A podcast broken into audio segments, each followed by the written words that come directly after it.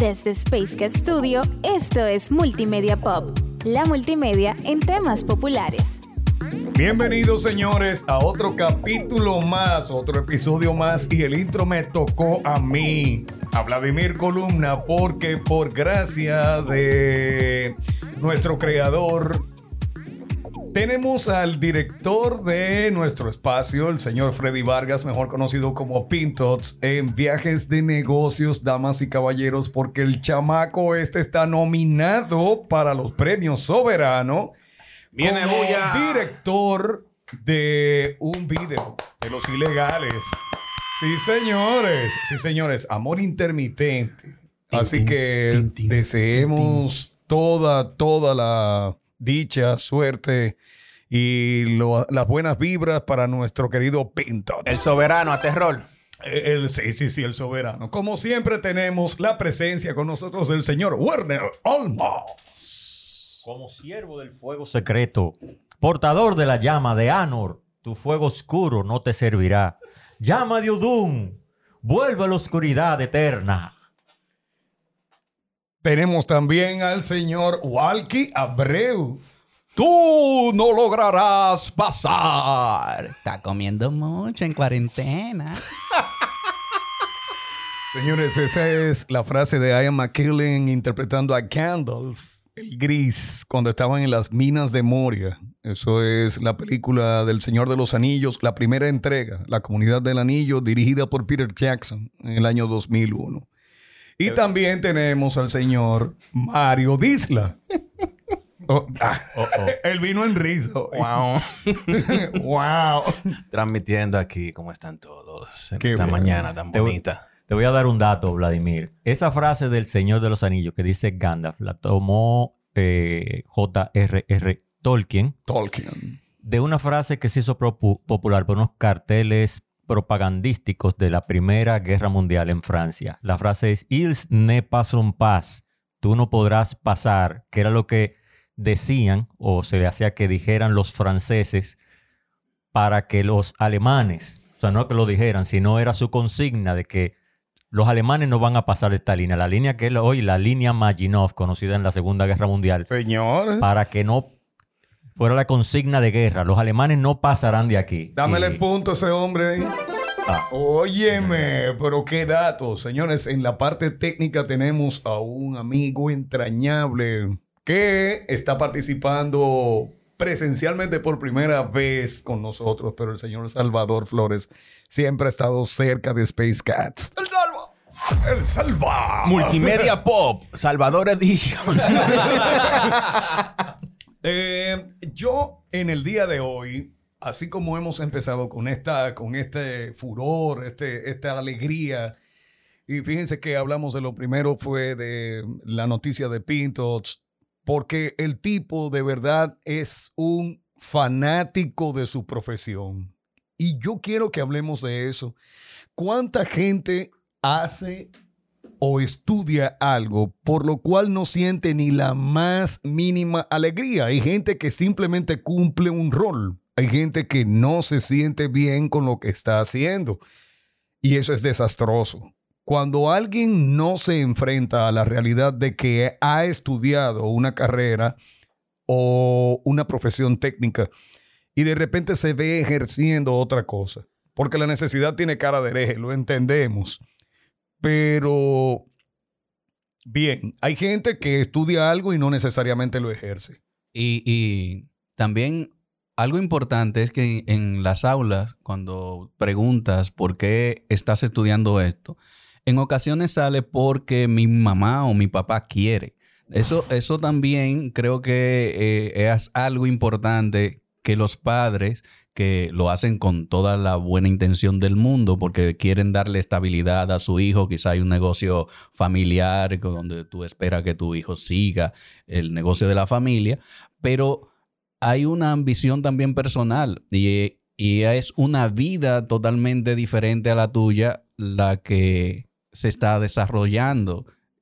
Y creo que es importante que el que vaya a vivir esa vida decida cómo vivirla. Y parte importante de, esa, de la vida es la profesión que tú ejerces. Muy fuerte. Ser fanático de tu profesión. Y, por ejemplo, nosotros que hablamos de multimedia, eh, estamos hablando de gente que trabaja con animación, que trabaja con diseño, que trabaja con ilustración, que tiene que ser paciente y dedicado, porque quien trabaja con edición de video o montaje de audio debe tener no solamente las, las preparaciones o el expertise, también debe ser totalmente entregado a lo que está haciendo. Eso es muy fuerte, pasar la noche haciendo algo que a ti ni fu ni fa. Y a veces, a veces, aunque la paciencia es importante, a veces hay personas que yo no me considero una persona paciente. Y me gusta mucho la animación y dirán, bueno, para la animación hay que tener paciencia. Yo lo resumo a que simplemente me gusta lo que estoy haciendo y ya eso te da eh, eh, como cierta perseverancia en lo que en, en esa labor. Así es. Yo no quisiera que nos fuéramos como por el lado de, de estudiantil solamente porque la pasión es realmente es ahí que empieza y no hay forma de no hablar de cuando uno es estudiante. Y bueno, me recuerdo que hace poco, eh, con unos inconvenientes de responsabilidad que tenía con mis estudiantes de una de las escuelas donde estoy dando diseño, y en esas, no di mi diretes, pero sí que entramos en disyuntiva de que por qué, que profesor, que usted es muy duro, que demasiado, que estamos cansados. Eh, yo me puse a decir, pero señores, que ustedes tienen que pensar eh, en dos cosas. Hay dos decisiones en la vida que te cambian totalmente. La vida te la voltean totalmente. Expectativa. La primera es qué tú vas a estudiar, porque de ahí en adelante tu vida se define, se, defi- se define incluso como licenciado fulano, doctor fulano, ingeniero fulano, que te escriben hasta tu nombre con ese prefijo. Entonces es que tu vida está definida por eso. Entonces por eso esa decisión es tan importante y en la que uno no puede decir, ay, que yo estoy cansado, que yo no voy a hacer eso, porque tu vida va a depender de eso. Y les puse como ejemplo la segunda eh, eh, decisión importante de la vida, que es con quién tú te vas a casar. La familia, cómo la vas a hacer. Que ahí O- es que, te, o verdad si que te- se te voltea Ay, ay, totalmente ay. la vida. O si te casas. Si te casas. O si te casas. Si te casas. Porque tú eliges una pareja y si tú no estás apasionado de esa pareja, o sea, vamos a decir, tú decidiste estar con esa persona, tener hijos, tener responsabilidad y dejar incluso de hacer cosas que tú pensabas hacer. ¡Qué pavor! ¡Qué pavor! Eso Exacto. es cierto. Entonces, es cierto. tomar, tomar, por ejemplo, la carrera, igual como tú tomas una novia que la tienes ahí para los fines de semana y que te digan que tú tienes una novia, eso no define tu vida. Eso no define tu vida. Eso es así. Yo, por ejemplo, eh, lo que, por eso es que pienso, pienso que cuando a una persona le pagan por lo que trabaja, tremendo, pero cuando a ti te gusta en lo que estás trabajando, tú ves el pago como una remuneración, una premiación. De- definitivamente el que va a cumplir un horario a un trabajo o el que va a cumplir un horario a una asignatura, yo lo veo como algo totalmente yo no sé, eso es como, como un, silicio que le ponen, es un castigo, eso, eso es sacrílego. Es como que tú mismo te estás lapidando o algo por el estilo. Yo, yo, no, yo no podría, yo no podría estar cumpliendo un horario en un sitio. Yo entiendo, entiendo, entiendo de verdad, completamente cuando las personas tal vez no son fanáticas de lo que estudiaron o de lo que ejercen. Y lo primero eh, que, quiero decir es, posiblemente, posiblemente se deba al sacrificio. Posiblemente se deba a lo que te costó alcanzar la posición en la que tú estás.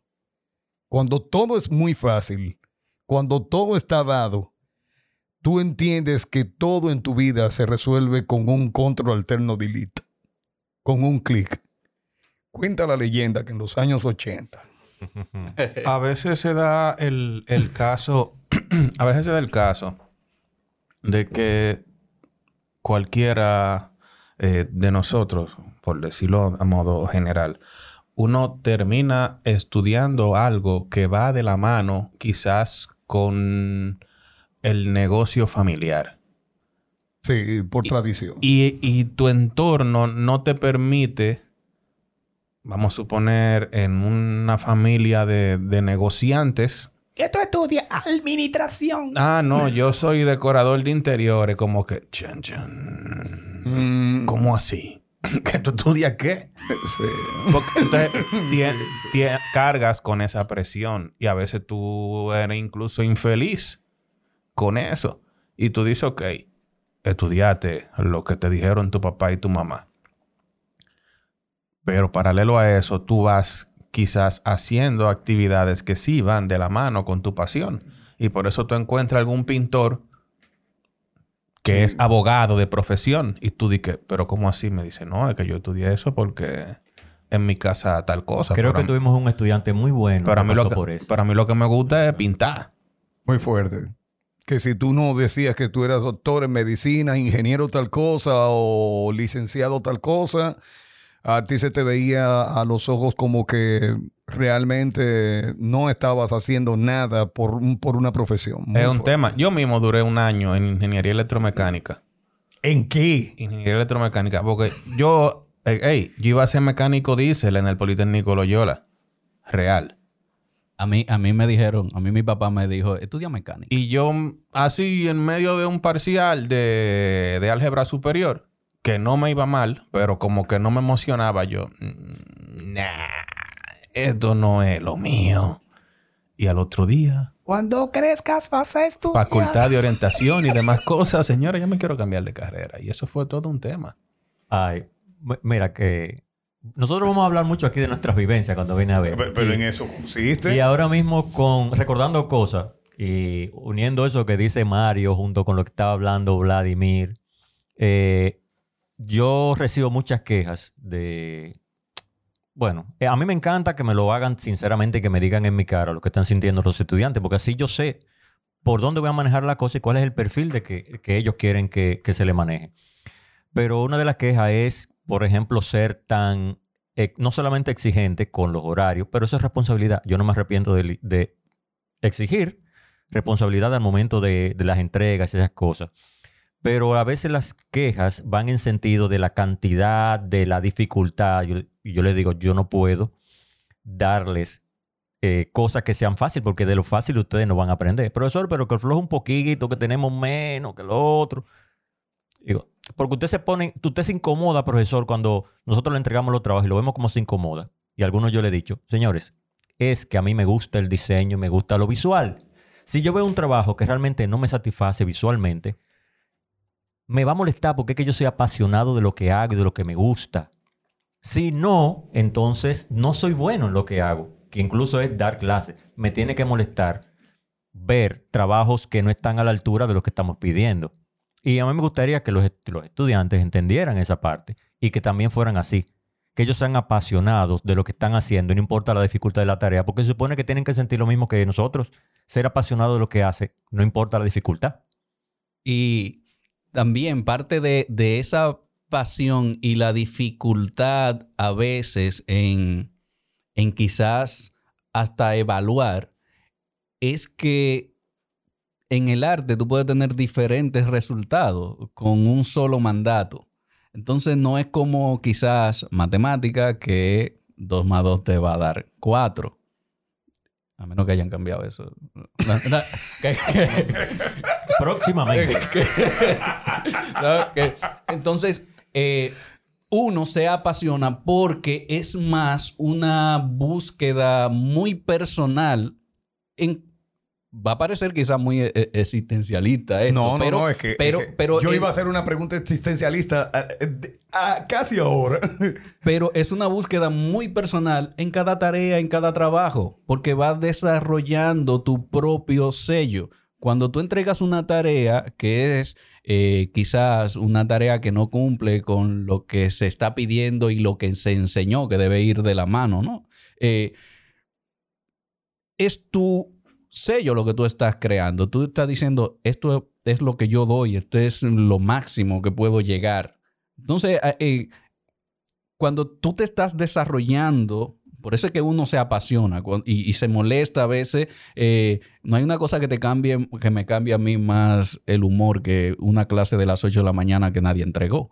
Eso eh, es terrible porque tú dices, estás desarrollando tu profesión y se supone que esta materia, o por lo menos la que yo doy, son materias muy importantes dentro de, eh, de ese desarrollo. Y al tú no apasionarte, al tú no dar el máximo de lo que tú puedes dar, entonces uno dice, debes replantearte algunas cosas. Yo quiero, yo quiero hacer una aclaración con la palabra ser fanático. ¿eh? El fanatismo puede llevarte a extremos, porque el fanatismo sin ningún tipo de formación ni base no es más que necedad al mismo tiempo. ¿eh?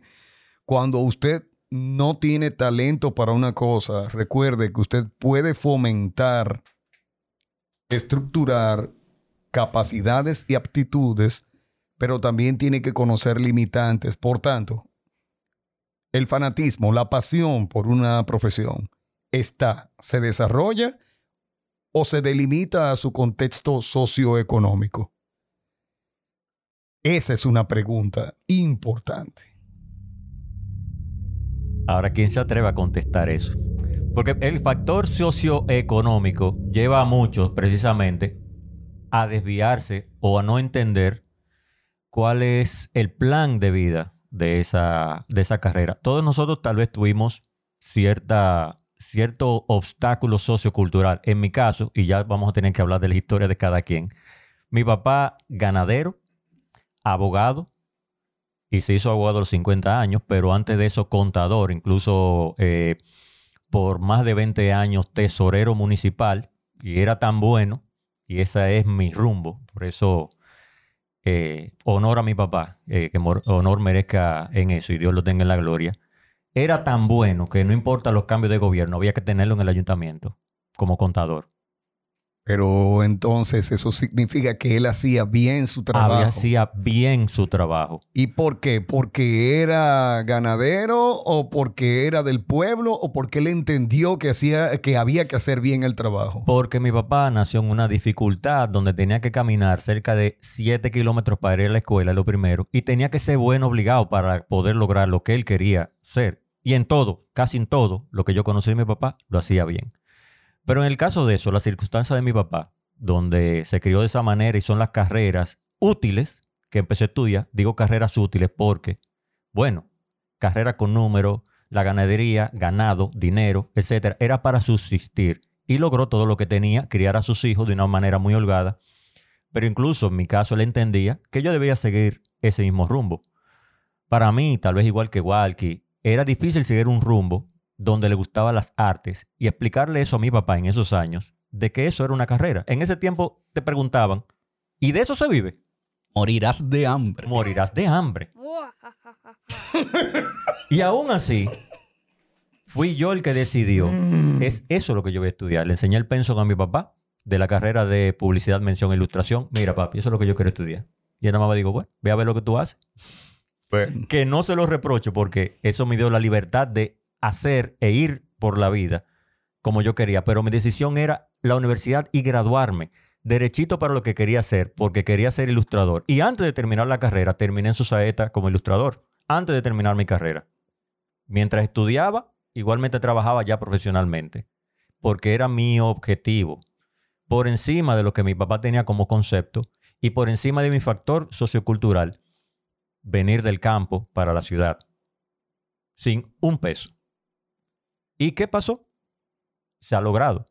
Y cada quien puede tener aquí una historia muy parecida a esa, de romper barreras porque queríamos un objetivo y fuimos apasionados, no voy a decir fanáticos, pero a veces cuando algunos nos podían tachar de fanáticos cuando nos decían, ¿y qué tú haces estudiando esta hora? Ven para acá el fin de semana, suelta eso, que tú estudias demasiado.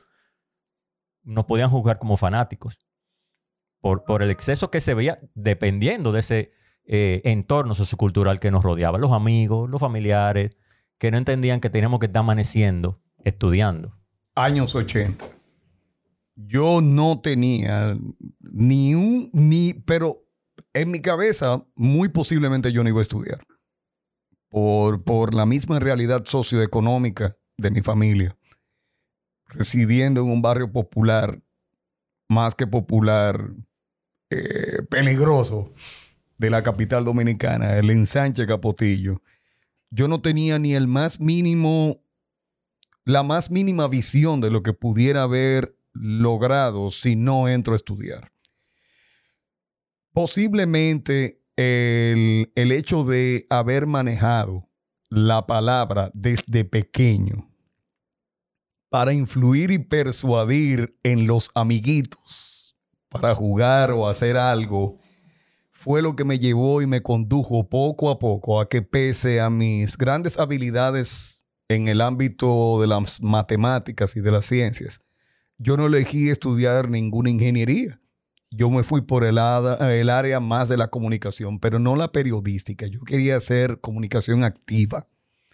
Y para eso me fui al área de la mercadotecnia. Recibí todo tipo de críticas de todo el que me conoció durante la secundaria. Muchacho, ¿cómo que mercadotecnia? Tú vas a ser vendedor. Fue la primera, el primer obstáculo, porque la gente confunde el marketing con las ventas. Pero realmente yo encontré que ser analítico, estratega y estructurar el concepto de poder persuadir a que alguien obedezca a un mensaje era la forma en como yo funcionaba mejor. ¿Con qué lo complementé?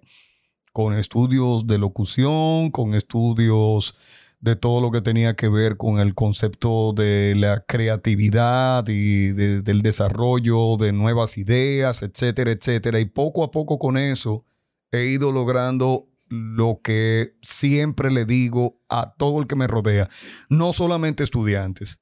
Señores, la cultura, la formación, la lectura, esa, esa búsqueda constante de información y datos para poder tener afianzamiento en lo que tú haces es la piedra angular de ser un verdadero apasionado por tu profesión. Yo a mis estudiantes, si hay que poner un epíteto de eh, en quién influir, a mis estudiantes le vivo diciendo lo siguiente. Si usted no busca información de hacia dónde va y lo que quiere hacer con su carrera, no hay forma. Miren, por ejemplo, lo que es multimedia, múltiples medios. No es solamente ser un buen dibujante, un animador, un gran editor de sonidos o de video. No es solamente ser un tremendo fotógrafo. Es que tú entiendas el objetivo final y último de tu carrera. Tú vas a ser el encargado de esquematizar la imagen, tanto logotipo como fonotípica, de una marca. Y una marca supera al producto. Y si tú no entiendes para quién es el producto, qué trabaja la compañía, ni lo que puedes hacer desde tu perspectiva, nunca habrá apasionamiento ni afianzamiento en lo que tú estás haciendo. Para ti la carrera va a ser un ir de 8 a 5 y ganar un sueldo. Y, eso es fatal. Qué fatal. Y, det- Fatal. y detrás de eso, Vladi, hay una pregunta clave que yo siempre le hago a los, a los estudiantes. Me dicen en la presentación, bueno, me gusta el diseño. Me, ¿Por qué? me gusta la ¿A ilustración. quién admiras? No, no, tranquilo, tranquilo. Y eso, y eso está perfecto. Que me digan, que digan lo que quieren. En el transcurso del, del cuatrimestre, según los resultados, yo digo, ok, ustedes dicen que les gusta esto, que van para tal dirección. A mí me gusta la lasaña. Bien. sí. Entonces yo le pregunto, levántenme la mano los que tienen en su computadora por lo menos cinco revistas de diseño que estén, que estén marcando las tendencias actuales. ¿Hay algún efecto de silencio ahí, de vaina? Sí, sí, bueno, por lo menos no. Así mismo. Así mismo. No, Y así eso, mismo. y eso es garrafal, porque si tú de por sí no conoces el background que va a alimentarte culturalmente con lo que tú pretendes hacer, lo que tú acabas de mencionar no va a suceder. Pero mijo, gente que quiere ser experto en fotografía y no te menciona cinco fotógrafos, no te sabe lo que es una planometría, no sabe lo que es el control de colores. Gente que quiere ser productor cinematográfico y tú le mencionas que vea Casablanca o Ciudadano Kane de 1940-41 y te dicen, es que eso es en blanco y negro. O es muy Mira. viejo. Puede ser un caso hasta excepcional, porque yo conozco gente que ha encontrado su rumbo hasta después de los 28 años y son exitosos. Yo puedo decir de mi caso. Cuando yo conocí el libro Nacho, que es prime- prima- el primero de primaria, libro Nacho, Sí. que yo vi esos dibujos, yo dije, yo quiero hacer eso. De esa compañía, yo quiero ser ilustrador de su saeta a los seis años. Señores, yo no sé si el universo conspiró para regalarme eso, que se lo agradezco a Dios. Ustedes saben que trato de ser hombre hasta de fe. Y, y todo lo que soy, creo que tengo que agradecerle al de arriba. Qué bueno que tratas. Pero cuando empecé a coger clases en la universidad, di con la dicha de que tenía un profesor que era ilustrador, de- dos profesores que eran ilustradores de sus saetas, Román Castillo y estaba también Gregorio Gómez, que era diseñador de sus saetas. Mis profesores eran de sus saetas y ellos me dijeron, vete a sus saetas a buscar trabajo. Pero ellos no me mandaron, simplemente, ni porque ellos eran, necesitaban gente para mandar para allá, sino algo básico. Es que yo daba todo. Ellos me imagino que vieron algo en mí y dijeron, este muchacho da para eso. O sea, si mi trabajo y mi pasión por estudiar y dibujar no hubiese sido tan buena, que yo era bueno, sigo siendo muy bueno, perdón, no era, soy. me gusta el gritico. Ay, señor. Ellos no me recomiendan. Y a los 22 años fui ilustrador de su saeta. Y yo me levantaba todas las mañanas. O mejor dicho, me acostaba loco porque amaneciera para irme para mi trabajo a dibujar. A mí no me causaba peso. Dije, ay Dios, que yo no me quiero levantar el otro día, que sea día de fiesta para yo no irme para su saeta a trabajar. No, me encantaba irme a mi trabajo, hacer lo que me gustaba hacer, dibujar. Y para colmo, me pagaban. Bien ahí. No mucho, no tanto como yo quisiera. Incluso sé que mis jefes entendían que no me pagaban tal vez lo que merecía, si lo entendían. Pero yo estaba feliz que estaba haciendo ilustraciones para libros, libros que todavía están en circulación. Y eso se me hacía feliz. Y soy exitoso. En ese sentido, entonces, como docentes, cu- ¿cuáles son los roles que ustedes asumen o que nosotros asumimos, verdad? Pues yo lo voy a contestar también desde mi parte. Que asumen para incentivar el fanatismo, fanatismo no, la pasión por, la, por, por- lo que es la profesión que, que realmente están estudiando lo- los chicos a quienes ustedes se dirigen. Mira, la, en la primera clase, casi siempre le digo a mis estudiantes, le doy el consejo que yo he aplicado en mi, en mi vida. Le digo, tienen que tener en cuenta que esta carrera no la podemos ver como una carrera simple y llanamente, como un trabajo, como decíamos, de 8 a 5. Esto es un estilo de vida. Tú debes adoptar, Estilo de vida. adoptar Anoten, ¿eh? pensar en que tú estás asumiendo un estilo de vida. Porque es muy extraño que tú vayas al cine a ver una película, no estás trabajando, y tú no digas, los efectos especiales están como medio raros. ¿Verdad que es, sí? es muy raro que tú vayas caminando por la calle y empezaste a dar pintura y tú veas una sombra que antes la veía gris y ahora tú dices, pero eso tiene como un violeta. Sí, sí, ¿No? sí. es muy raro que tú vayas a comerte una hamburguesa y tú digas, este menú hay que rediseñarlo. Hay que rediseñarlo. Qué tipografía tan fea. ¿Eh? y, y voy más allá. Tenía, tuve otro profesor, Ezequiel Taveras, que lo aprecio muchísimo. En, en la clase no mataba. No, ¿eh? Siempre hablo de él, casi siempre en clase, porque eh, en una de sus clases de grabado, él llegó un lunes y dijo, el horario que puso la escuela a mí no me da para esta materia. Y, eso, da, eso da grima. Eso da grima que un, que un profesor te diga, eh, ay, pero profesor, pero yo tengo cinco materias más. Bueno. Di- oh, oye, oye, no, eso en, en Chabón.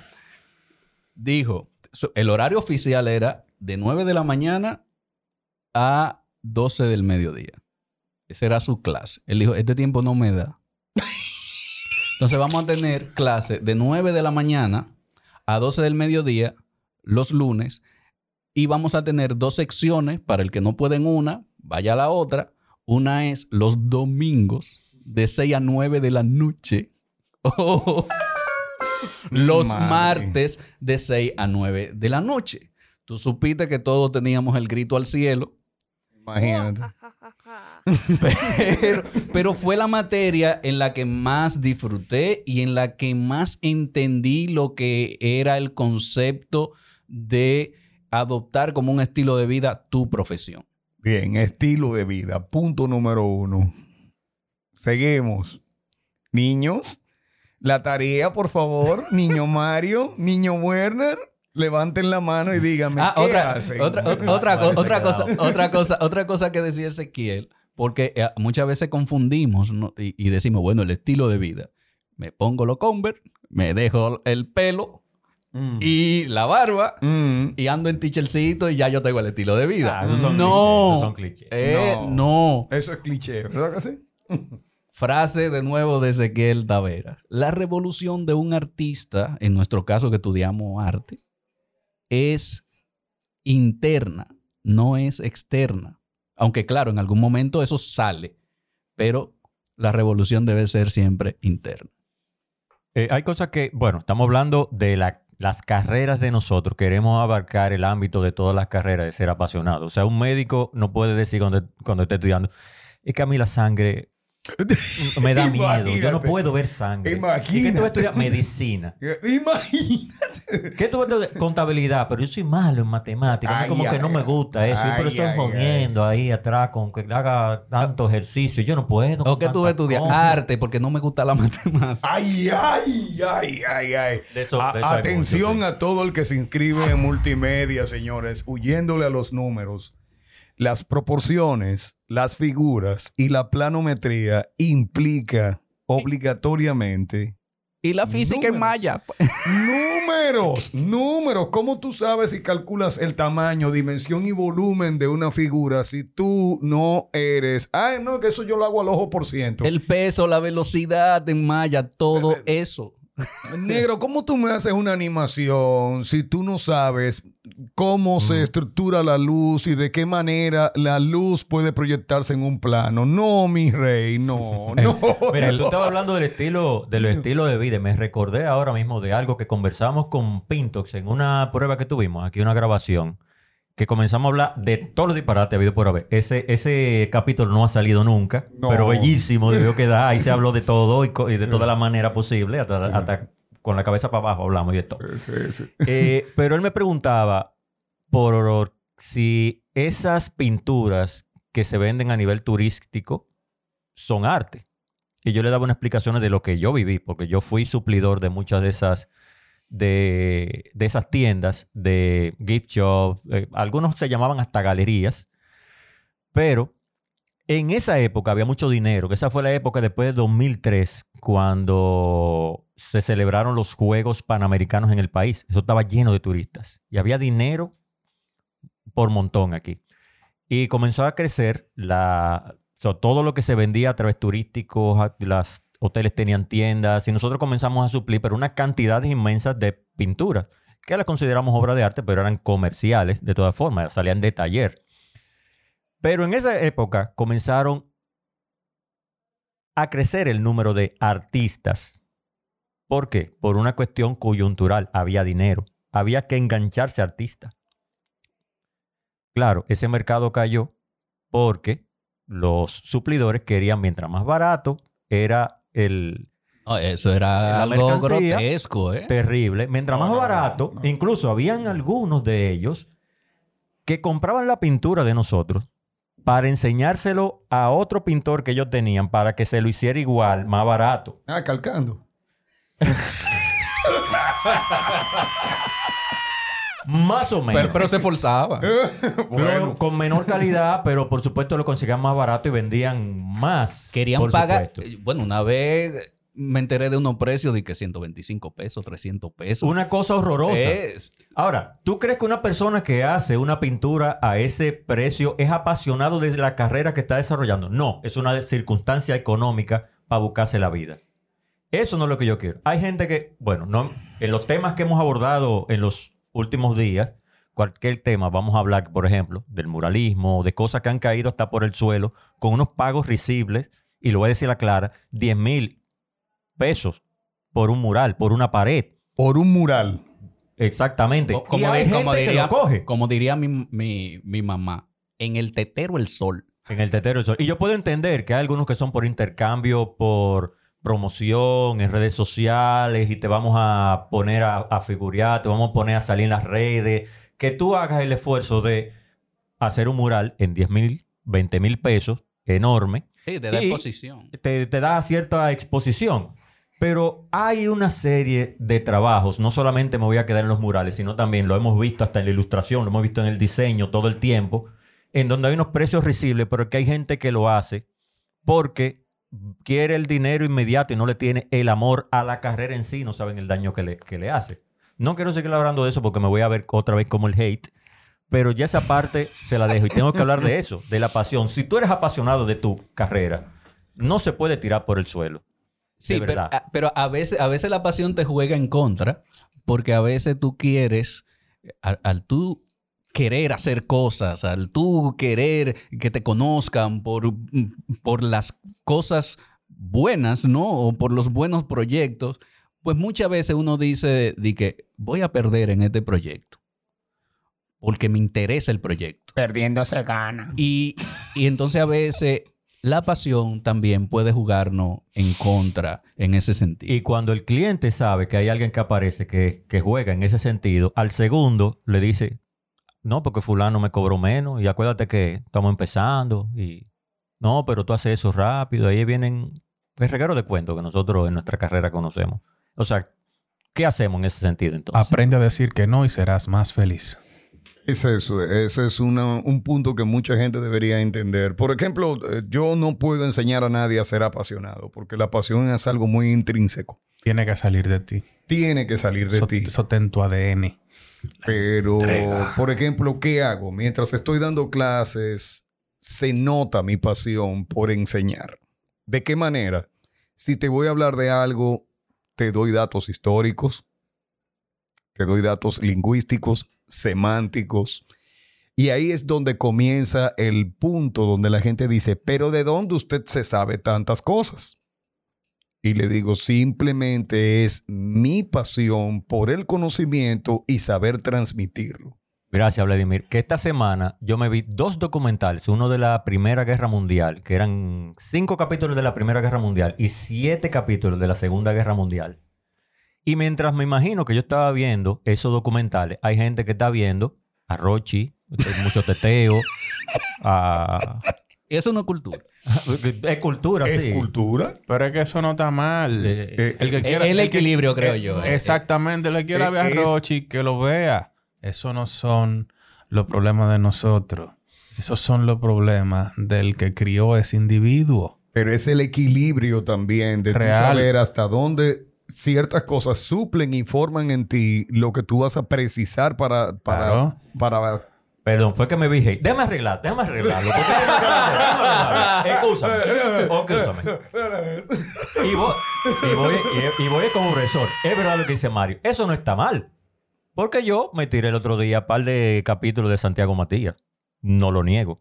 Lo vi ahí que me tiró como una sugerencia y me puse a ver Claro. un par de entrevistas. No está Y mal, eso es cultura Y del popular. boli me he visto par. Eso es cultura. Eso también es popular. cultura general. Lo que pasa es que yo entiendo que si a ti te interesa la carrera, y es lo que decía Mario ahorita, cuando él pregunta, ¿cuántas revistas de diseño ustedes han visto?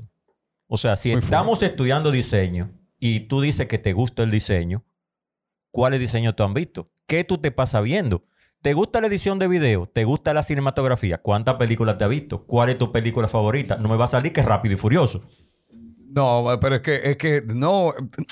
Eh, eh, repito, repito, repito. Empújelo, empújelo. Eh, repito, es que yo lo que quiero decir, por ejemplo, por ejemplo, cuando estoy hablando de campañas publicitarias, de repente me pierdo en un dato. Cuando digo me pierdo en un dato es que me voy a la parte de los detalles. Como suele pasar en muchas ocasiones, yo quiero hacer que la gente comprenda que esos detalles están formados por investigación y a su vez esas investigaciones arrojan datos. Tú me das un chance. Pero claro Quédate con sí. la idea ahí. Por ejemplo, ahora mismo nosotros, ustedes nos están viendo, nuestros queridos seguidores y escuchas. Ahora mismo nosotros tenemos una pantalla con un reloj. La tipografía que tiene ese, ese reloj es Impact. ¿Por qué yo lo sé? Porque lo sabemos todos, ¿verdad? Eh, Hay un interés visual en saber eso. Pero si uno no se nutre visualmente, como nosotros en nuestra carrera, como diseñadores, incluso vamos a cualquier carrera, ingeniería, la que sea, si no te nutres de eso, no se va a llegar lejos. Y por eso es que tenemos que ser apasionados, porque lo que nos gusta es lo que está relacionado con nuestra carrera, no lo que no tiene que ver absolutamente nada con la carrera. Y perdón mis estudiantes, o sea, viendo meme, y lo puede ver para divertirse, porque todos nosotros nos los pasamos por los grupos y nos ponemos a reírse. Nuestro suplidor Vladimir nos los manda. en todos los grupos. Y Suplidor no es que se oficial. divierta, pero hay que nutrirse de otras cosas que nutran la carrera que supuestamente nos gusta. Y nosotros como profesores tenemos que estar totalmente actualizados porque sabemos que si nos desactualizamos con una época que es tan tecnológica y tan cambiante, nos vamos a quedar atrás. pero es difícil. Eso, es una eh, habilidad que hay que desarrollar. Eso es, eh, eh, dice Salvador que es una habilidad que se desarrolla en el tiempo. Eh, eh, sí, está bien, ah, qué chévere. Mi, wow, qué tremendo diseñador, pero ahí es, no es que tú te comas los libros, pero tú debes entender la diferencia que existe entre el barroco y el gótico, que es, de, que es la cultura de los etruscos y de los hititas quiénes eran los fenicios, por qué de una manera u otra la cultura griega absorbió ciertas cosas y que es una columna jónica y dórica entre los romanos. Eso no tiene nada que ver con que te vas a volver loco, es simplemente cultura, arquitectura, es la manera de diseño, es la estructura de las cosas y eso no significa que tú seas del tipo de personas con quien no se pueda entablar una conversación popular y que no sepas por qué se dice chogón o qué significa tú estás atractivo como un muffler. O sea, no es que tú no sepas hablar como se habla en la calle. Pero yo me sé amoldar al ambiente de Simón Bolívar y sé hablar en Piantini yo te puedo estar en una reunión, en una, en, en una estructura de una reunión de la presentación de una campaña publicitaria de una compañía farmacéutica y de repente me puedo sentar a comerme un Johnny's Cake. en una esquina popular, porque la gente tiene que aprender a moldarse, pero amoldarte no significa perder tu esencia y ahí es donde viene el concepto de ser fanático de tu profesión. Yo estudié mercadotecnia. Necesito levantar información de cómo es que el cliente consumidor ve las cosas. No es que lances un producto, es qué hace la persona con mi producto para yo poder adaptar la idea de dónde publicitarlo, colocarlo y cómo crear una campaña publicitaria con el uso per se.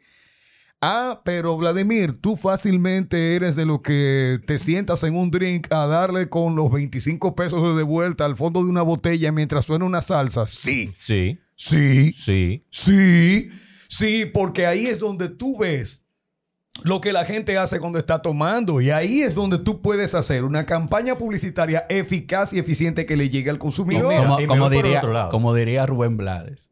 Afinación tintín tan tan. Oh, pero ven acá. Me voy por otro, por el otro, por la otra vertiente, Vladimir. O sea, no hay que convertirse de que en fino ni transformar tu vida, No, es tu esencia. no. Y tú te recuerdas que hablamos de una campaña, la envié por el grupo de Discord, que era un cambio de identidad de, ¿cómo decirlo? Pinturas popular. Sí, sí. Y cuando yo vi el anuncio, yo entendía que esa imagen no correspondía con una realidad que posiblemente era que el publicista no la conocía. O sea, estaba totalmente blanqueada. O sea, los colores del barrio, y perdón, per- perdón por decirlo, pero esto es de publicidad y de multimedia, y tenemos que decirlo. Claro. Pero yo entendí que esa campaña estaba algo blanqueada, que el barrio no es así. Eh, yo estoy Entonces, que también, igual como tú tienes que conocer la cultura popular, también hay que conocerlo de abajo, para poder- porque es nuestra cultura también. Eh, o sea, todo eso que yo mencioné, el teteo y todas esas cosas, yo también tengo que conocerlo. Es obligatorio, Vivirlo, obligatorio. Es obligatorio porque uno le da clases a personas que están inmersas en esta generación y uno tiene que saber cómo hablan, de qué hablan y por qué lo hablan. No significa que yo me vaya a sentar en un sitio obligatoriamente a vivir mi vida completa en eso. Por eso... a- a- Diga que tú te vayas a un carguay y dices, mira, me tienes que poner ahí a, No, a no, Joaquín Sabina, por favor. No, porque tú tienes que adaptarte. ¿Cómo tú vas a llegar a un sitio que, a donde todo el mundo está oyendo a Toquilla? Que cámbiame eso y ponme a Bumburi. Nadie te va Un botellazo lo que te van a dar. Yo, yo lo que creo es que usted tiene que adaptarse a los medios, pero adaptarse a los medios no tiene nada que ver con perder la esencia de lo que es tu carrera. El fanatismo y la dirección de tu carrera. Como estaba diciendo Walker hace un momentito todos nosotros vamos a ver una película al cine, pero no es verdad que la vemos de forma plana. Todo el mundo aquí critica la edición, los cortes, los colores, verifica incluso Y cuestiona. y cuestiona. Incluso yo me he quedado pensando como ese diálogo pudo haber sido mejor estructurado en esa parte. O no me lo creo. O para no nada. me lo creo. La- eh, caramba, ese guionista como que estuvo flojo en tal cosa, de tal escena. Yo hubiese hecho tal cosa, porque por lo menos con este lenguaje gestual hubiese comunicado tal cosa. Señores, no tiene que ver con que uno sea un eterno crítico, pero es parte de tu estilo de vida y ese fanatismo, esa pasión que se lleva por dentro de lo que tú haces, no puede abandonarte. Pero eso se va formando en el tiempo y para eso se necesita cultura y continuidad en la búsqueda de datos. Y es que hay que, hay que cuestionar todo, porque de ahí es que viene entonces la curiosidad y eso es lo que te hace investigar de cierta cosa. Tú puedes decir, ¿por qué tú estás haciendo tal o cual cosa? Y si tú no me puedes dar una respuesta clara, pues yo la investigo. Entonces, si yo la investigo, pues ya estoy no eh, llenando esas lagunas que quizá he venido arrastrando. Eso es así. Mira, experiencia vivida, y no es caso mío, pero alguien muy cercano. Eh, bueno, ya un momento de mi vida profesional, profesional, ya era graduado, decidí no emplearme. Y me fui ya a la parte comercial cuando tenía, compartí un taller con un amigo. Ese amigo tenía algunos ayudantes de pintura, muchachos jóvenes, 18, 20 años. Y uno de ellos, él llegaba al taller con una gorrita New Era, de esa que dicen Ni, Mm. ¿verdad? New York, un polochecito de eso que tiene mucha piedrita, su Jordan clásico, Mm. ¿verdad? En un taller de pintura, de arte. Y la música que él ponía, cuando le tocaba poner música en el radio, porque teníamos que ser en eso equitativo, él ponía su salsa y su reggaetón. Eso era lo que le gustaba. O sea, está bien, chévere. Claro, un abuso porque era el día entero y radio para aquí, radio para allá cambiando, nosotros nos ponía locos. Pero ese amigo, al paso, relacionándonos, relacionándose con nosotros, yendo a exposiciones, llevándolo de la mano, vamos a hacer esto, el amigo mío tratando de decirle, léete este libro, búscate esta referencia por este lado. No solamente él comenzó a cambiar su forma de pintar, sino también su forma de vestir y su forma de hasta la música, comenzó a adaptarla.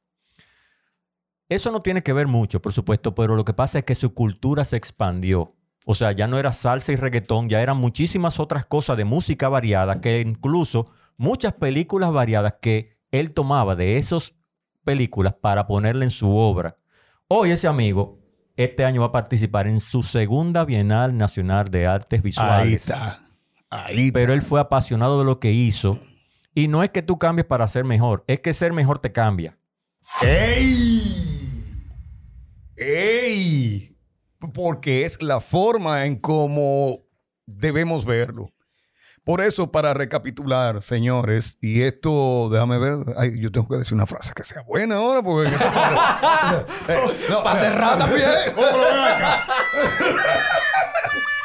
No, pero en serio, en serio. Eh, lo que sí le quiero dejar de legado a todos los que nos están escuchando es que todos somos ignorantes, pero no ignoramos lo mismo. Y el hecho de que ignoremos algo no nos hace menos capaces. es simplemente tener la función de querer saber algo y de buscar información. Buscar información y crear cultura. Por tanto, para ser fanático de una profesión X, no importa la que elijas, lo primero que tienes que hacer es entender que va a ser un estilo de vida. Y ese estilo de vida te va a llevar todo el tiempo a buscar más y más datos, investigaciones, lecturas, formaciones para crear dentro de ti una personalidad. No, no es que dejes tu esencia como persona, pero tienes que entender que si vas a estudiar algo y de ello vas a vivir, tienes que ser bueno, porque si no, estarías invirtiéndole una parte muy preciosa de tu vida que todavía se... Todavía no hemos descubierto la fórmula de, de la eterna juventud. Así que si tu esencia del paso por la tierra va a ser tan efímero que eso que elegiste para vivir como profesión sea realmente tu pasión. Definitivamente, de verdad que sí. Yo no sé de qué manera, de qué manera uno le va a dejar ese legado en el tiempo a los estudiantes. Posiblemente de ti recuerden casi siempre que fuiste muy duro, muy crítico con los trabajos, las tareas. Pero señores, uno no lo hace por molestar y uno no lo hace por llevarte la contraria, es simplemente porque tan segura está la muerte de su victoria que te da la vida entera de ventaja. Ahí está la frase. ¡Y Ahí está. ¡Arracia ahí! Sí, bien, señores. Space Cat Studio y también por Snack Radio pueden seguir reproduciendo todos estos podcasts. Estamos en todas las plataformas de podcasts. No dejen de apoyarnos. Sigan entrando a la comunidad de Discord. Busquen Multimedia Pop, así como también en nuestras redes sociales, especial, especialmente en Instagram. Sigan a cada uno de estos caballeros que están por acá y nosotros estamos con gusto, siempre abiertos a si existen dudas, preguntas, inquietudes.